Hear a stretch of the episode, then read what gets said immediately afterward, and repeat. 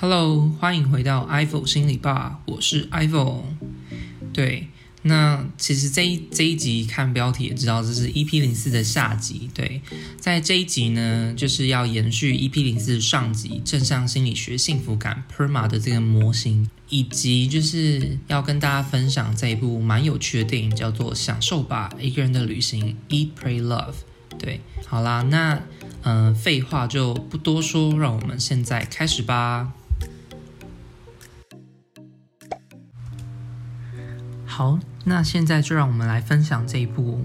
《Eat, Pray, Love》，享受吧，一个人的旅行。对，这部电影是由茱莉亚·罗伯兹所主演的。那它其实是改编自一位叫做伊丽莎白·吉尔伯特的同名回忆录，讲述的是这个作者他在离婚之后周游世界的经过。那呃，这部电影其实一开始呢，这个女主角 Elizabeth，或是大家简称她叫 Liz，就是。他因为工作的关系到了巴厘岛，认识了一位叫做卡图的巫医。对，那这个巫医呢，他其实就非常睿智，看了看这个 Liz 的面相，然后摸了摸他的手纹，就大概对他有些判断，就说你可能会怎么样，你你是怎么样的一个人啊？然后你会有两段婚姻，一段长，一段短之类的。对，那在他完成巴厘岛工作之后，他就回家了，回到美国去。那这个卡兔说的话，其实就变成一个种子，一直在他的心中就是萌芽，这样对。但是也知道他回去之后，就开始觉得他的婚姻好像并不是他所想要追求的。在这个婚姻关系当中，他默默的觉得说，他感觉感受不到任何的东西，对，他觉得他感觉不到东西这件事情太可怕了，也因此他就决定要来一趟为期一年的出走计划。然后去走访世界的各个角落，这样子。对，那这部电影因为它涉及的场景还有故事其实非常的多，所以我就挑一些比较我自己感受比较深以及比较有记忆点的部分跟大家分享。对，那第一站呢，他们他来到的地方是意大利，他想要去走访这个意大利的各个城市，去享受美景，去享受意大利的风情。但最重要的是他，想他想要去享受意大利的美食，这样子。对，那其中有个桥段呢，是他跟意大利人在聊天的时候，意大利人就调侃说：“你们美国人就是一个不懂得放松的民族。”这样，他说就是生活观上会有很大的差异。美国人就是每天就是拼命拼命的工作，然后到了周末你需要被提醒说啊，是不是来个小休息一下，你才会就是。比如说买了一打啤酒，然后去放松这样，然后等到周一又开始继续拼命拼命的工作。他说，在意大利呢，我们是不需要被提醒的，甚至有一种概念叫做 dolce far niente。对，那这个字它的，如果我发音发错，就就是请见谅。对，这个字它翻译成英文直译应该叫做。The sweetness of doing nothing，就是无所事事的闲静，无所事事的美好，这样。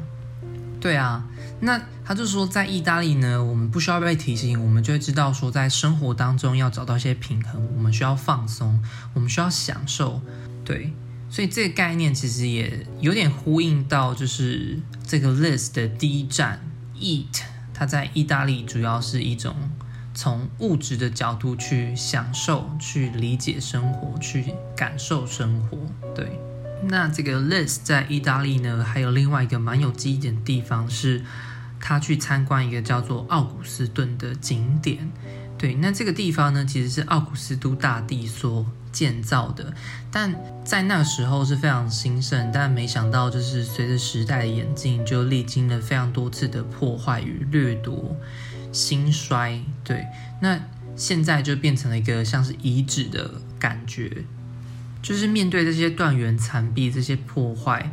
在他置身这个场域当中，反而让他有一种非常顿悟的感觉，可以让他对应到他自己在生活当中遇到的问题，对，就是他在关系当中，他觉得。他觉得，在一段不幸福、不快乐的关系当中，他们害怕改变，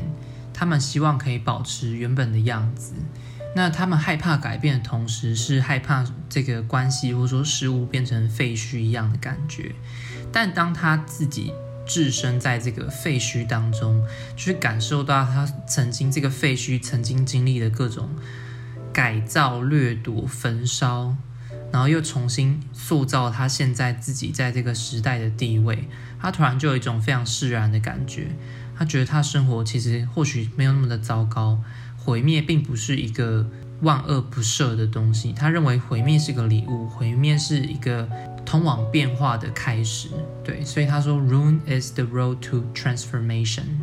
对啊，他在这样的情境当中，反而让他有这样的感受。我觉得有时候在某一些场景，我们确实会比较容易触发、连接到我们自身一些议题的想法与洞见。对。那这部电影其实就是透过这个手法，在不同的场景转换之间，然后可以让你就是非常有代入感的去感受到这件事情。当然，有时候可能是境界不够高，所以没有办法抓到这个导演想要传递的东西。不过，这个遗址的这个点，我自己是蛮有感受，就是或许我们可以用不同观点去看待毁灭，或是说破坏。破坏是呃新生的开始，对吧？那当这个 Liz 他结束在意大利的旅程之后，他就前往印度去参加一个灵修营。对，那在这个灵修营呢，其实有做非常多的事情，像是冥想啊，然后去做这种无私无条件的付出。他们认为说付出可以带来精神上的满足。对，所以在这个灵修营就是刚去的时候，这个 Liz 非常的不习惯，就是。他觉得天啊，我根本没有办法想象，我要在这边打坐不知道多久，我要这边冥想不知道多久，每一分钟都显得很痛苦这样子。那有一种就是他有点像门外汉的感觉，想要去透过一种大家说可以带来平静的方法，然后刻意去追求平静这个东西，但反而是因为他抱有机心的这个。角度，他没有办法沉浸在这个当下，没有办法去呃真心的去体会所谓灵修大师需要他们做的事情的时候，反而就是他无法获得那个真正的精神上的满足，或者说平静的感觉。总之，他在这个。印度的这一段过程呢，就是基本上是在这个灵修营度过。那他也认识了另外一位来自德州的大叔，在这个灵修营的修炼过程，他其实跟这个德州大叔也有不少就是生命故事的交换以及对话，也是蛮有趣的啦。对，那这其实就是也可以呼应到这个这部电影第二个部分，就是 Eat Pray Love 的 Pray。那其实，在这个印度灵修营，其实当然还有不不少故事。如果大家有兴趣，也可以去看一下这样子。那后来呢，Liz 就来到了巴厘岛去去寻找这位 Katut 这位巫医。那在他在巴厘岛的过程当中呢，他算是因为一场意外认识了一位男子，叫做 Philip。那他们会搭上线的原因呢，是这个 Philip 有一次在开车的时候不小心撞到这个 Liz。对，让他受伤，所以反正就是他们因为这样的机缘而认识，那也在这个奇妙的缘分作用之下呢，他们就慢慢的越走越近。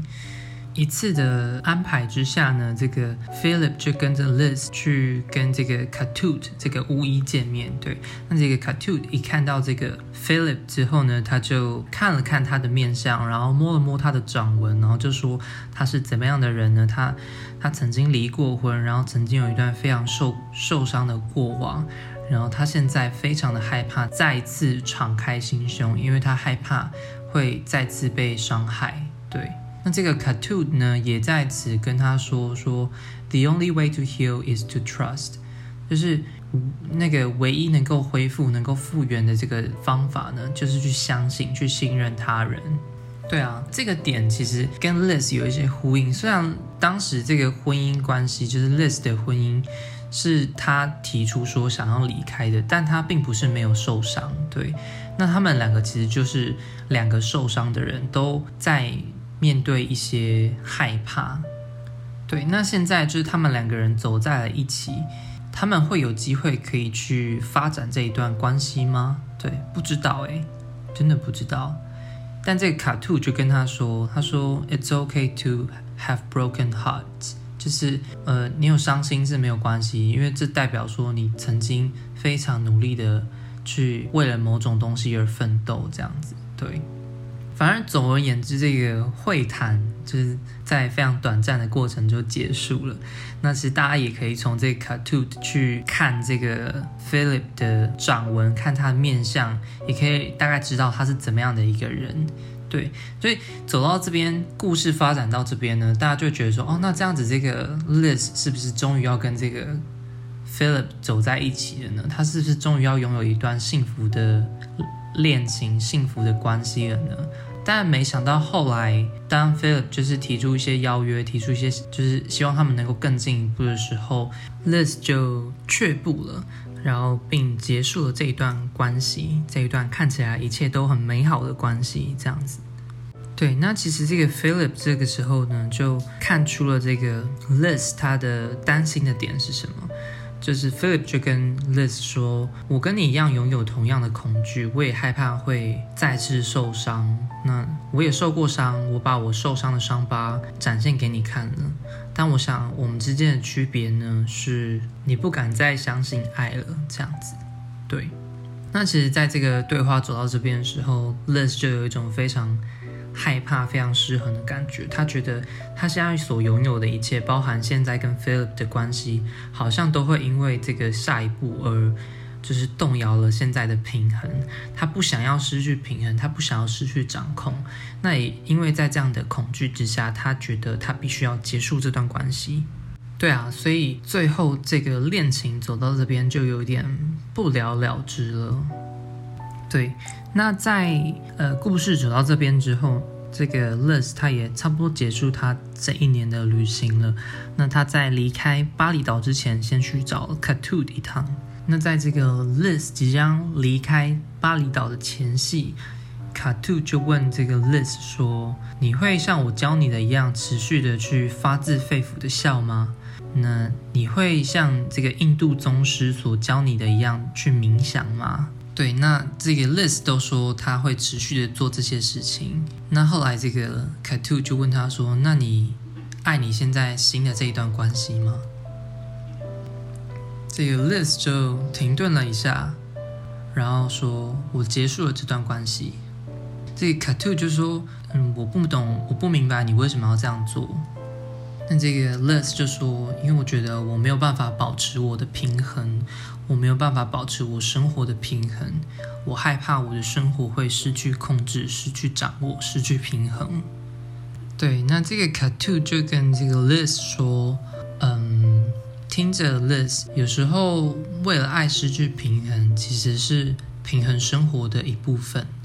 对，那其实这有点套套逻辑啦，就是在讲说所谓的有时候打破平衡，反而其实不正也是开启了新的另外一种平衡吗？对啊，对，所以观点上对 Liz 来说是一种突破。对，那呃，电影走到了尾声呢，这个 Liz 就总结了一些他对于这一年所累积而来的各种经验与想法。对，那他说他理解了一个东西叫做 The Physics of the Quest，就是一种追求物理学嘛。这个追求指的是一种追寻自我的追求吧？对。那这个追求物理学对他来说呢，就是说，如果你能足够勇敢去离开你所熟悉的事物，准备开展一段内求与外求的求真之旅，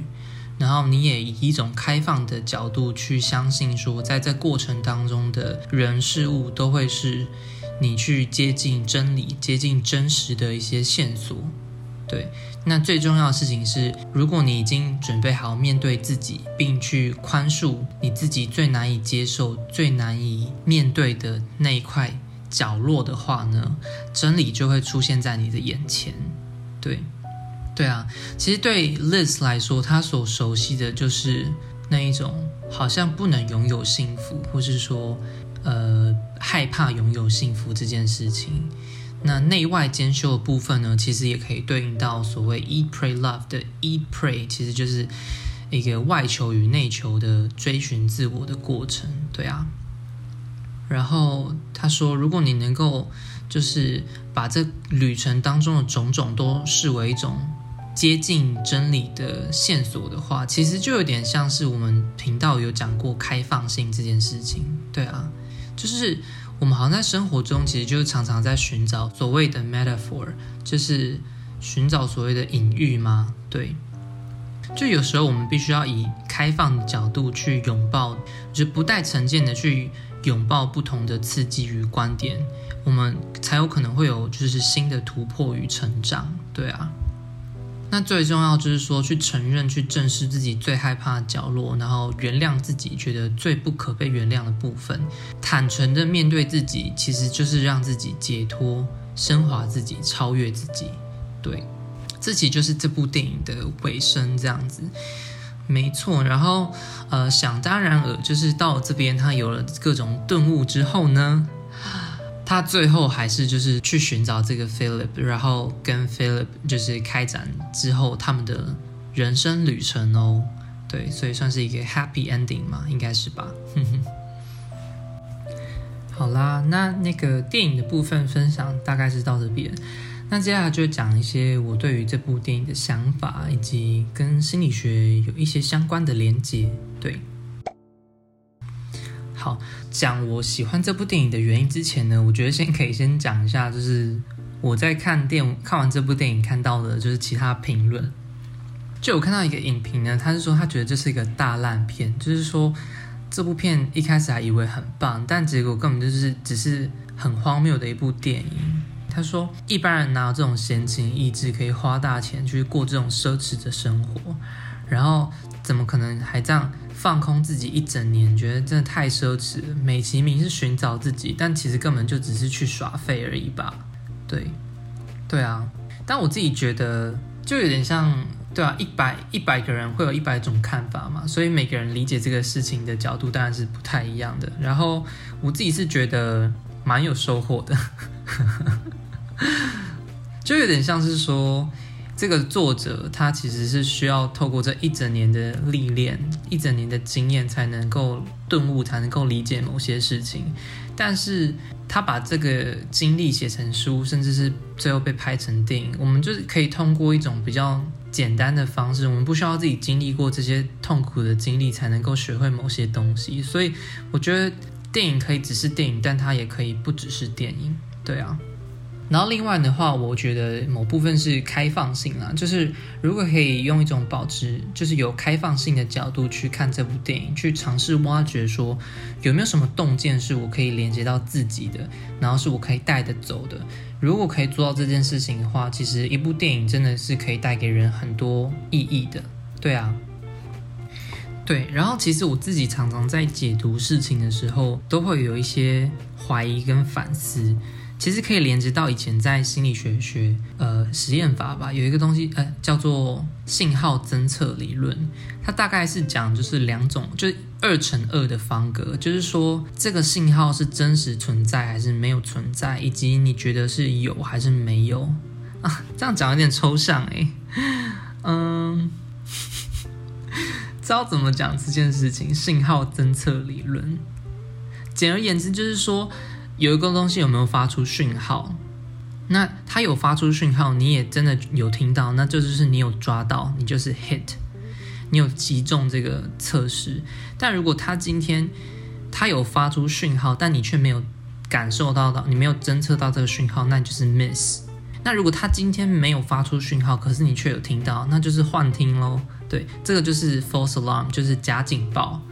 然后最后一个选项就是他没有发出讯号，你也没有感受到他发出讯号，就是正确拒绝。对，基本上就是我常常在思考事情的时候，都会用这种二乘二方格去思考。然后常常会需要去关注的就是说，会不会比如说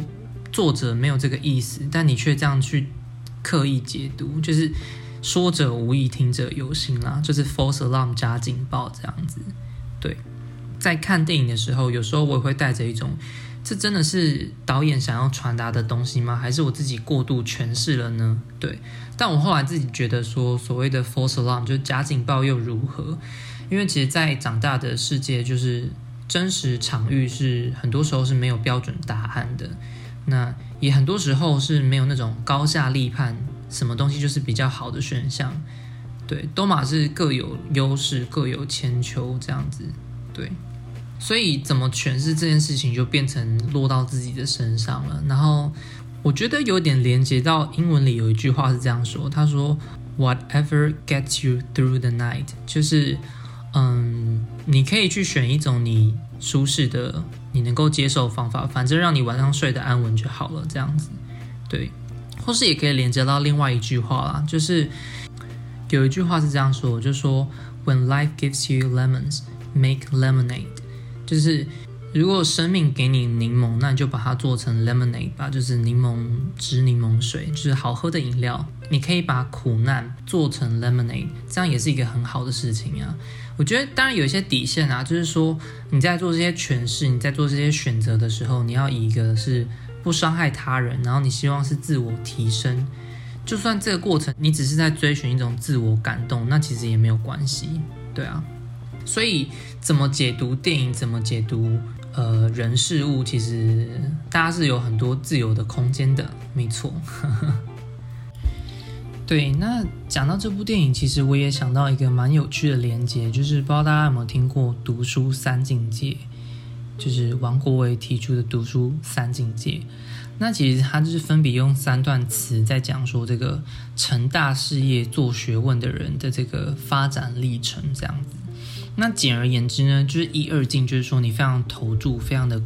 呃，就是你消耗你的生命，你消耗你的光阴，你燃烧你的生命去追求这个东西这样。但我觉得最重要是那个第三境界，就是说众里寻他千百度，蓦然回首，那人却在灯火阑珊处。这是第三境界，其实也可以呼应到这一部电影，就是说，呃，当这个 Liz 一开始他感受不到任何东西的时候，他想要去一趟追寻自我的旅程。他开展这趟旅程，从在意大利以 eat 开始，就是开始吃东西嘛，然后。去感受这个物质世界的各种，去体验这个物质世界，去体验美食，去体验意大利的美景，去体验意大利人的生活观，甚至从这个物质世界的破坏毁灭当中看见新生的可能。那他后来呢，就到了印度去，所谓就是灵修营，其实就是追寻一种精神层面的成长。但这这段过程当中，其实他一直也不太确定说自己到底想要找什么东西，他只是想要一种感受不到感觉的这个感觉消失这样子。对，那其实到了最后巴厘岛，他的这个经验还有跟 Ketut 还有 Philip 的互动，其实也默默的就发现，让他去理解到说，其实他好像在追寻的东西就是所谓的爱，也就是所谓 e p r a y Love 的第三个部分爱。然后这个爱呢，它并不是他需要去众里寻他千百度才能够找到的。其实真正在灯火阑珊处的是他的心境，是他决定要去相信他人，是他决定要面对这个害怕被伤害的恐惧之后，还是愿意去相信他人的这个相信，而让他有了这个爱与被爱的可能。对啊。所以这个东西其实一直以来都不在远方，就是幸福。这部电影讨论的幸福，我想比较琢磨在 PERMA 模型当下的这个 R relationship 的部分。但是真正可以追寻到幸福这件事情，就像是第三境界所说的，就是众里寻他千百度，蓦然回首，那人却在灯火阑珊处。有时候不是真的，你需要去万千人海当中去寻找什么样的人是对自己最好的。有时候可能重点是决定在你的心境，是你决定要投注你的心力在你身旁的这些重要的人们身上，你才能够感受到所谓的幸福，才能感受到所谓的爱。对啊，那这个身旁的人们可以是你的朋友、家人，或者是你的伴侣。重点不是去万千人海中找，就是选择你所爱的，反而是去爱你所选择的。去投注你的心力在对方身上，去一起共同经营一些事物，然后去感受所谓的精心时刻。对啊，其实刚讲这个投注心力在一个重要的人身上这件事情，其实也可以连接到小王子这个故事。就是小王子这故事当中有一个很重要的角色是玫瑰花，就是小王子很喜欢的玫瑰花。那一开始小王子会爱上这个玫瑰花的理由很简单，其实就是因为在 B 六十二星球的这个就是小王子诞生之初，玫瑰花就在那边了，所以当时玫瑰花对他来说是他触目所及的全世界。对，但是等到后来，就是小王子走访了世界各地之后，然后他看到整片的玫瑰花园。整个就眼花缭乱，然后有一种大彻大悟、恍然大悟的感觉，就发现说，其实玫瑰花一点都不特别，世界上还有非常多也同样很美丽的玫瑰花，甚至是比原本的玫瑰花还要更美丽。对，就是当小王子发现这件这个事实之后，他其实心里很酸楚。然后这时候，狐狸就对小王子说：“其实啊，你在玫瑰花身上所……”花费的时间所投注的心力，才让你的玫瑰花变得如此重要。对，就是这个玫瑰花可能并不特别，然后它可以被其他东西所取代。但是最重要的事情是，你是有选择的，而你选择了这一朵玫瑰花，你选择了它，所以它才对你来说变得非常的重要。其实就可以总结到那个小王子巧呃小王子故事当中的一段话，他说。我的那朵玫瑰，别人以为它和你们一样，但它单独一朵就胜过你们的全部，因为它是我浇灌的，因为它是我放在花罩中的，因为它是我用屏风保护起来的，因为它身上的毛毛虫是我除掉的，因为我倾听过它的哀怨，它的吹嘘，有时甚至是它的沉默，因为它是我的玫瑰。对啊，所以其实。好了，我自己脑洞大开，我把这些东西都串在一起了。我觉得就是幸福感 PERMA 这个架构当中的 R relationships，有时候我们会把它想象的是说，是过度理想的话去追求一些所谓美好的人际关系，但其实美不美好这件事情，有时候真是取决于我们愿意投注心力，我们愿意去做选择这件事情，也就是所谓的 devotion 或者说 commitment。对啊，所以。幸福可能从来不在远方，你不需要去众里寻他千百度，你才能感受到幸福。有时候是我们心境上，如果能够像 Liz 一样，决定去相信，决定去爱，决定去，呃，给很久没有联络的一个朋友捎个音信。捎个音讯是什么？古代的说法就是传个讯息，然后重新搭上线。也许你会感受到一种前所未有的人际连接，然后这或许可以提升我们的幸福感，也说不一定哦。对啊，好啦，那最后就来做个今天的小总结吧。对，今天一开始跟大家分享的是正向心理学当中的一个幸福感 PERMA 的这个架构。对，那这个 PERMA 分别代表的是正向情绪、投入、高品质的人际关系、意义以及成就感。对，当然这东西会不会有一种看起来像公式的感觉？对，有点像，但其实就是每个人对于幸福的这个体会跟感受，其实是有很很大的个体差异的。就是就算是这五个面向大家都能够感受到，或许对每个人来说那个比重也不太一样。对啊。所以，关于今天的这个 PERMA 幸福感架构，你的理解是什么呢？你觉得对你来说，幸福感是由这些东西组成的吗？或是还有什么东西也能够带给你幸福感呢？对啊，希望你听完这个幸福感的架构，可以带给你一些不同的想法以及洞见，然后去思考怎么样可以提升自己的幸福感。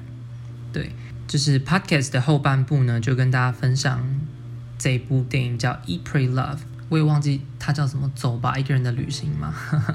对，然后就主要讲述的就是一位从婚姻当中离开，然后去开展一段追寻自我旅程的这个 Liz，